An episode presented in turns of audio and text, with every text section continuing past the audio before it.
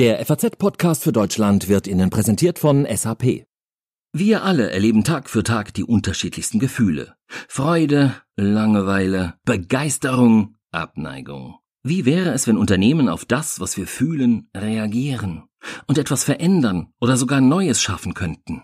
Erlebnisse, die uns wirklich begeistern. Sie könnten Frust in Freude, Langeweile in etwas Aufregendes verwandeln.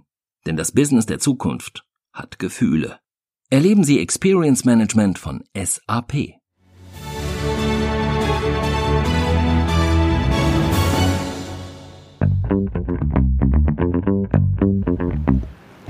Der FAZ-Podcast für Deutschland kommt heute direkt aus den Schweizer Alpen. Ich laufe hier gerade durch Davos. Hier findet aktuell das Weltwirtschaftsforum statt. Es ist so minus drei Grad, aber sehr sonnig und deswegen gar nicht so kalt. Seit Montag schon ist hier aber Ausnahmezustand, denn hier treffen sich Wirtschaftsbosse, Politiker und Intellektuelle. Sie diskutieren, sie knüpfen Kontakte und vor allem natürlich lassen sie sich sehen. Das Ganze begann als recht überschaubarer Managementkongress, ist heute aber wirklich ein Stelldichein der mächtigsten der Welt im höchsten Dorf Europas. Und das findet dieses Jahr zum 50. Mal statt. Ganz schön viele Superlative und deshalb höchste Zeit für uns, mal Resümee zu ziehen. Wir fragen, hat so ein Forum überhaupt noch eine Berechtigung, heute wo längst in Frage gestellt wird, dass nur einige wenige die wichtigsten Entscheidungen treffen? Außerdem sprechen wir natürlich über die alles bestimmenden Themen hier in Davos, das Klima und Präsident Trump. Und wir werfen einen Blick auf die Proteste gegen das Weltwirtschaftsforum, die in diesem Jahr ziemlich präsent zu sein scheinen. Herzlich willkommen in Davos, herzlich willkommen beim FAZ Podcast für Deutschland. Heute ist Donnerstag, der 23. Januar 2020. Mein Name ist Tami Holderried. Hallo. Ein Forum für die Mächtigsten der Welt, aber was passiert hier eigentlich wirklich? Rund um das Weltwirtschaftsforum hier in Davos sind im Laufe der Jahre ja ziemlich viele Mythen entstanden. Und die wenigsten wissen, was hier eigentlich wirklich abseits der Fernsehkameras und Mikrofone und hinter den Türen so passiert. Werden hier wirklich nur die echten Deals hinter verschlossenen Türen gemacht und der Rest ist reine Show? Das will ich jetzt mal meinen Kollegen Carsten Knob fragen, Chefredakteur für digitale Produkte bei uns. Carsten, seit wie vielen Jahren kommst du nach Davos? 15 Jahre.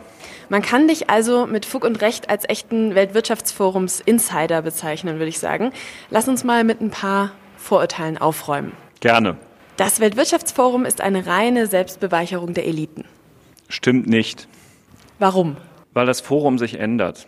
Klaus Schwab und die Organisatoren des Weltwirtschaftsforums unternehmen größte Anstrengungen, diesem Vorwurf zu begegnen, es sei hier ein Treffen sogenannter Eliten. Es werden Initiativen gegründet, die tatsächlich zumindest den Versuch unternehmen, dem Motto gerecht zu werden, den Zustand der Welt zu verbessern. Da geht es um, um Plastik, da geht es um Sicherheit im Internet, da geht es um Batterieproduktion und das meinen die schon sehr ernst und das findet hier auch statt. Und deswegen ist es kein reines Geschäft Geschäftsanbahnungstreffen. Das nächste Vorurteil, in Davos treffen sich nur alte weiße Männer. Stimmt zum Teil. Es treffen sich zu viele alte weiße Männer. Der Frauenanteil ist so um 25 Prozent und das ist viel zu wenig. Und obwohl es sogenannte Young Global Leaders gibt, also so eine junge Generation von, von ähm, ja, Führungskräften in Wirtschaft und Gesellschaft, die hier auch hin eingeladen werden. Das Ganze ist so teuer, dass zu viele alte Weiße da sind. Die spannenden Sachen passieren hier nur hinter verschlossenen Türen. Stimmt zum größten Teil. Es werden natürlich ein paar interessante Reden gehalten, aber ähm, die wirklich richtig spannenden Dinge finden in diesen sogenannten Bilaterals statt. Das sind also so Sitzungen von zwei Leuten miteinander da wird richtig Weltpolitik gemacht, da werden richtig Deals gemacht. Gäste wie Greta Thunberg werden nur eingeladen, um ein neues grünes Bewusstsein zu zeigen, aber das gibt es in Wirklichkeit gar nicht. Doch gibt's.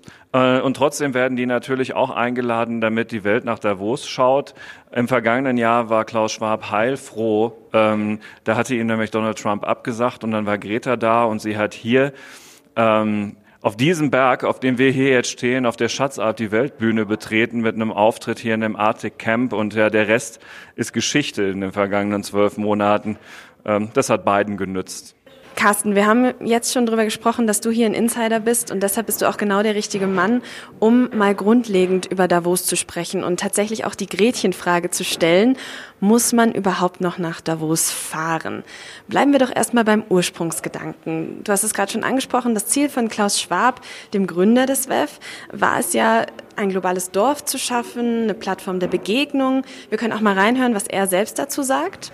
Wenn wir nicht das Bedürfnis zum Reden hätten, zum Dialog, dann würden wir in einer globalen Diktatur leben, wo jeder Mann die gleiche Meinung hätte. Das heißt, dass man nicht nur reden, sondern auch reden lässt, ist absolut notwendig für den Zusammenhalt in unserer Welt. Das sagt Schwab im Dokufilm Das Forum. Carsten, hat er das geschafft? Jetzt nach 50 Jahren? Ja, naja, also er hat nach 50 Jahren unglaublich viel geschafft und schon auch, dass, dass die Menschen sich hier treffen und miteinander reden und zwar von vollkommen unterschiedlichen ähm, Gegenden der Welt kommend und aus ganz unterschiedlichen äh, Berufungen her. Also es sind Unternehmer, es sind ähm, Leute von, von Kirchen, von, von Politik, von Nichtregierungsorganisationen und die treffen sich hier schon und die reden hier miteinander und das ist ein Wert an sich, das habe ich auch nie bestritten. Ich finde, dass das Ganze deutlich weniger aufwendig sein könnte, viel billiger sein müsste für alle, die, die hier sind, aber im Kern ist es eine gute Veranstaltung. Wie hat sich die Veranstaltung denn im Laufe der Jahre verändert? Sie ist zu einer äh, riesigen ähm, Konzernveranstaltung geworden mit ähm, unglaublich teuren Zusatzaktivitäten, die mit dem Forum dann auch zum Teil schon wieder nichts mehr zu tun haben. Die ganze Hauptstraße, die hier Promenade heißt in Davos, wird die umgebaut, die Ladenfronten ändern sich, da zieht dann Amazon Web Services ein oder irgendein Unternehmen, das Cannabis äh, promotet und vor allen Dingen Letzteres hat mit dem Forum nichts zu tun und da müssen die immer aufpassen, dass das nicht ausufert. Es bleibt weiterhin aber ja trotzdem noch ein Treffen für die Mächtigsten der Welt. Und da muss man heute, glaube ich, schon fragen, ist das überholt. Junge Menschen denken heute ganz anders, organisieren sich ganz anders. Als ein Beispiel sei da nur Fridays for Future genannt. Die Zeit fühlt sich so ein bisschen nach Anti-Establishment an. Und wir haben schon drüber geredet, hier sind hauptsächlich Männer, hier ähm, sind hauptsächlich alte Männer. Provokant gefragt, ist ein Treffen von alten, reichen, weißen Männern heutzutage, kann man das überhaupt noch machen? Ja, weil es findet ja gerade statt. Sollte man es auch machen? Ja, weil es ist ja schon etwas mehr als das. Also hier schaut die Weltöffentlichkeit zu und diskutiert auf den sozialen Medien mit und das schwappt wieder nach Davos zurück. Und insofern diskutieren die hier jetzt nicht in einer Blase. Die Zeiten sind lange vorbei. Das wissen alle, die hier hinfahren, alle, mit denen man redet. Äh, also ob das jetzt amerikanische Vorstandsvorsitzende sind von Uber oder deutsche Minister ähm, wie Jens Spahn, die treffen hier Leute, die nutzen ihre Zeit intelligent und die kommen voran. Du hast gerade Jens Spahn gesagt. Ich glaube, da hattest du ihn auch gestern getroffen und uns einen Ton mitgebracht. Genau, da können wir ja mal reinhören. Für ein paar Tage im Jahr ist die Welt wirklich ein Dorf, weil die ganze Welt hier in Davos ist. Und das macht es einfach, sich auszutauschen, sich persönlich zu treffen. Äh, denn wenn es darum geht, konkret Politik zu machen, jetzt auch in einer Krise wie zum Beispiel den Coronavirus, äh, sich auch zu vernetzen und zu informieren, dann macht es immer Sinn, dass persönliches Vertrauen und Kennen da ist. Das sind halt dann Gelegenheiten hier schnell, auch jenseits vom Protokoll, äh, einfach mit äh, äh, Kolleginnen und Kollegen weltweit in Austausch zu kommen. Spahn sagt also eindeutig, ja, Davos brauchen wir noch und Davos ist noch sinnvoll. Und du stimmst ihm da anscheinend zu. Ich, ich widerspreche ihm nicht in dem, was er da gesagt hat. Also für ihn, in dem, wie er es beschreibt, ist es hier eine sinnvolle Veranstaltung. So. Und das gilt eben auch für amerikanische Vorstandsvorsitzende wie den Chef von Uber, der hier das natürlich nutzt, um Lobbyismus für seine Anliegen zu machen. Und deswegen geben die hier auch viel Geld in der Wurst. Das kann man jetzt alles wieder verwerflich finden. Aber man kann halt eben auch anfangen, darüber zu diskutieren. Wollen wirklich alle, die im Auto Personen befördern wollen, Vollzeitjobs haben? Oder ist das auch eine Möglichkeit für Teilzeitverdiener, sich was dazu zu verdienen? So, über solche Dinge kann man hier in Davos halt auch reden und zwar ergebnisoffen und, und dann mal sehen, was dabei rauskommt.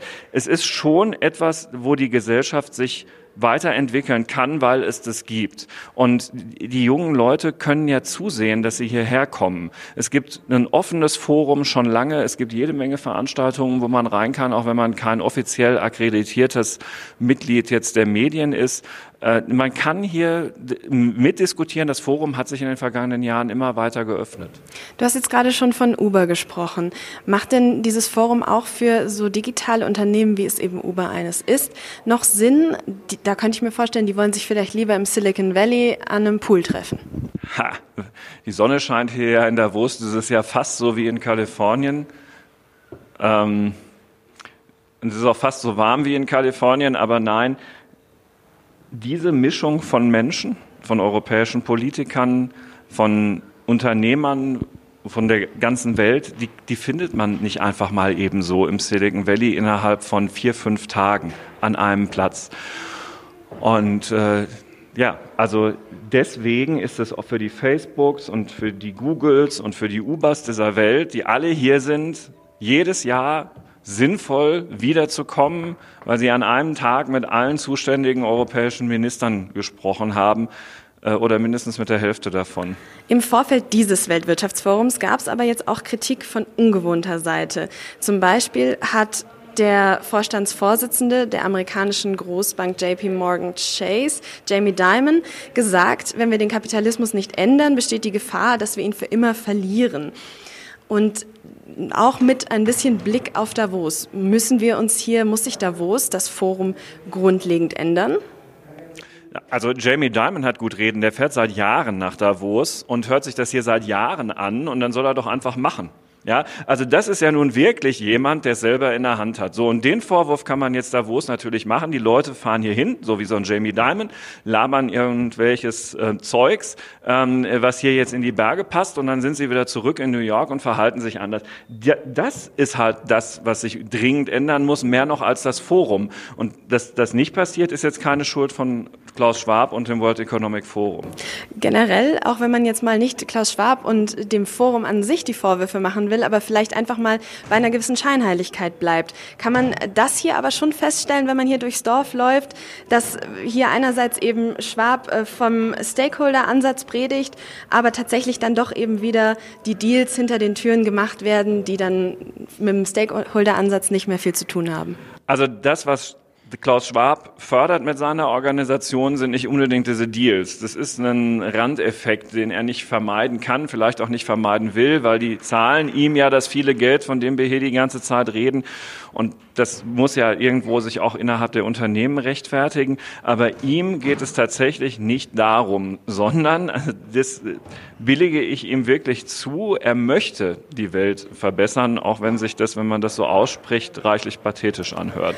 Dankeschön, Carsten, für dein Fazit aus Davos. Carsten Knupp, unser Chefredakteur für digitale Produkte, sagt, die Idee hinter Davos, die lebt weiter und die stimmt auch weiter, aber das Forum muss sich einfach ständig weiterentwickeln. Danke, Carsten.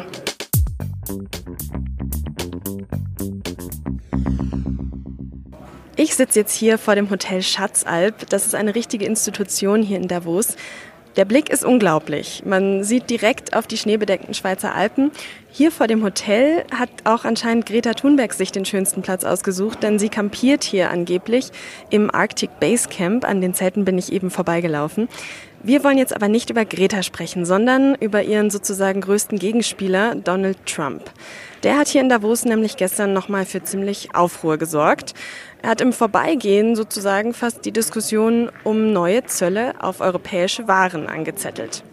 Neben mir hier vor der Schatzalp sitzt jetzt Gerald Braunberger, unser FAZ-Wirtschaftsherausgeber. Hallo, Herr Braunberger. Hallo. Herr Braunberger, was hat Trump denn gestern eigentlich genau gesagt? Fangen wir mal so an.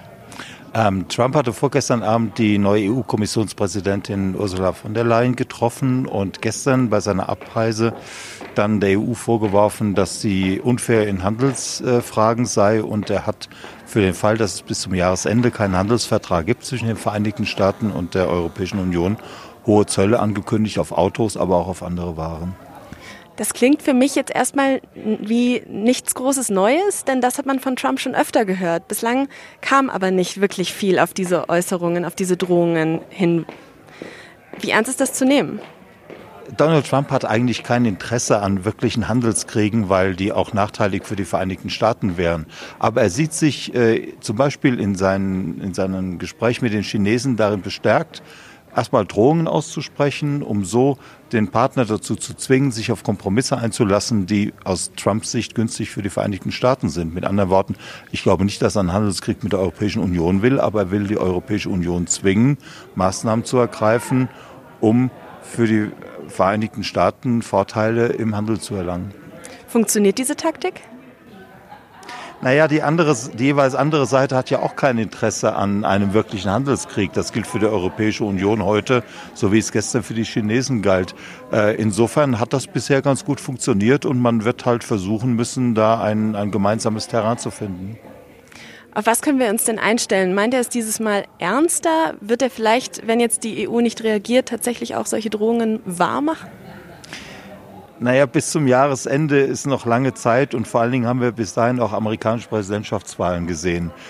Donald Trumps Äußerung muss man natürlich immer auch als einen Bestandteil von Innenpolitik betrachten. Er ist ja auch im Lande unter Druck wegen des Impeachment-Verfahrens und es kommt ihm jetzt darauf an, sich eben als ein, ein starker Führer im Ausland zu präsentieren, der eben für Amerika günstige Handelsverträge abschließen kann. Und da er sich, wie gesagt, darin bestätigt fühlt äh, durch die Einigung mit den Chinesen, auch vor mit den Japanern, will er das jetzt weiterführen, zum einen mit der Europäischen Union, aber auch mit Großbritannien. Herr Braunberger, Sie kommen seit Jahren nach Davos. Wie nimmt denn ein Forum wie Davos einen Donald Trump auf? Trump war vor zwei Jahren zum ersten Mal da und da waren die Menschen ja, glaube ich, vor allen Dingen erstaunt, weil Trump äh, damals eine Rede gehalten hat, in der er eigentlich nur sich und äh, die amerikanische Wirtschaft gelobt hat. Und das ist eigentlich ganz ungewöhnlich hier in Davos, wo es ja eher um globale Themen geht. Das hat Trump dieses Jahr wieder gemacht. Äh, er hat eigentlich auf eine fast peinliche Art und Weise Selbstbeweihräucherung betrieben. Ähm, aber dieses Mal haben die Leute gesagt, naja, so ist er halt. Und es gibt eine gewisse Gewöhnung an Donald Trump. Er bekommt keinen großen Applaus, aber man regt sich auch nicht mehr sonderlich darüber auf. Vielen Dank, Herr Braunberger. Dankeschön. Hier in Davos ist es nicht ganz einfach, die Demonstranten zu zählen. Aber es gibt sie natürlich, die Menschen, die gegen das WEF und seine Ziele demonstrieren. Aber viele Kundgebungen, die finden in den umliegenden Städten statt. Hier in Davos ist ja auch fast alles abgesperrt, in den Ortskernen kommt kaum jemand rein. Die Aktivisten haben sich deswegen eine medienwirksame Idee überlegt, und zwar durch den Schnee gemeinsam Richtung Davos zu wandern. Das Ganze nannte sich Winterwanderung für Klimagerechtigkeit. Hey, wir haben eine Klimakrise. Hauptsache die Wirtschaft wächst. Doch uns langt's. Wir wollen ein Zeichen setzen gegen die WEF-Politik. Darum schnüren wir die Wanderschuhe und machen mit an der Winterwanderung für Klimagerechtigkeit. Und du? Das waren unschwer zu hören zwei junge Schweizer Aktivistinnen. Ein Zeichen setzen gegen die WEF-Politik, das wollen sie.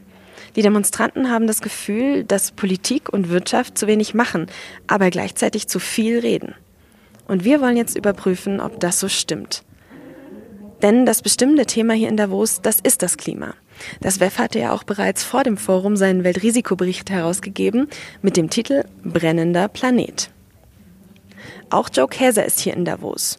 Zu Hause hat er allerdings gerade eine PR-Krise überstanden, vielleicht auch noch nicht ganz überstanden, denn Umweltaktivisten rund um Fridays for Future hatten Siemens für einen Auftrag rund um den Bau einer Kohlegrube in Australien harsch kritisiert.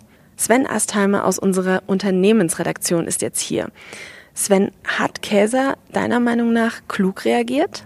Er hat insofern gut reagiert, als dass er ein Gespräch gesucht hat. Ähm wäre zwar die Frage gewesen, ob er das auch noch überhaupt dem hätte ausweichen können, aber er hat es gesucht und hat sich mit den äh, Kritikern auseinandergesetzt. Ähm, allerdings hat sein Angebot an Luisa Neubauer, ihr einen Posten in einem Aufsichtsgremium anzubieten, das hat ihm harsche Kritik eingebracht. Letzten Endes war es dann obsolet, weil sie das Angebot nicht angenommen hat äh, und sich nicht mit der Sache gemein machen wollte. Man könnte ihm ja in dieser Sache so ein bisschen hektischen Aktionismus vorwerfen und überhaupt hat man den Eindruck, dass viele Unternehmen das Thema Klimaschutz bis vor Greta-Zeiten nicht so richtig auf der Agenda hatten. Jetzt ist auf einmal der öffentliche Druck groß und jetzt verfallen sie eben genau in das, nämlich hektischen Aktionismus. Auch der Vorstandsvorsitzende von BlackRock, Larry Fink, hat wohl kaum zufällig kurz vor dem Weltwirtschaftsforum hier in Davos gesagt, Unternehmen müssten sich stärker dem ökologischen Denken öffnen. Haben sich die Unternehmen da deiner Meinung nach einfach zu lange zurückgelehnt und müssen sich jetzt so ein bisschen von den Klimaaktivisten vor sich hertreiben lassen? Ja, also erstmal muss man konstatieren, dass Larry, Larry äh, Fink ein sehr gutes Händchen hat, seine Briefe zu einem guten Zeitpunkt zu schreiben, wo er die größtmögliche Aufmerksamkeit erhält.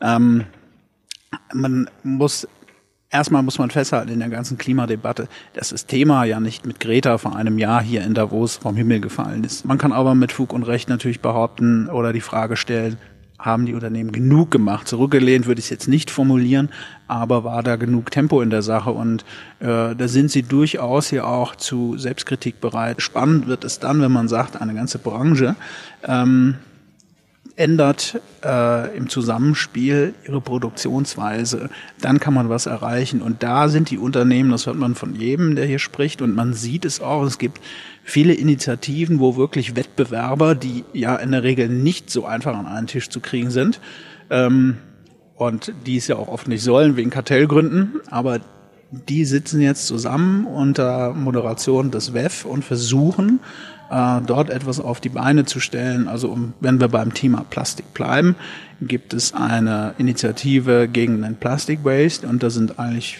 alle großen namhaften Hersteller und Verarbeiter äh, von Plastik äh, involviert. Und da versuchen wir wirklich an die großen äh, Ursachen ranzugehen. Also man weiß ja, dass das Problem vor allem in Asien besteht. Es gibt fünf Länder, aus denen das meiste kommt und zehn Flüsse, alles, fast alles in Asien.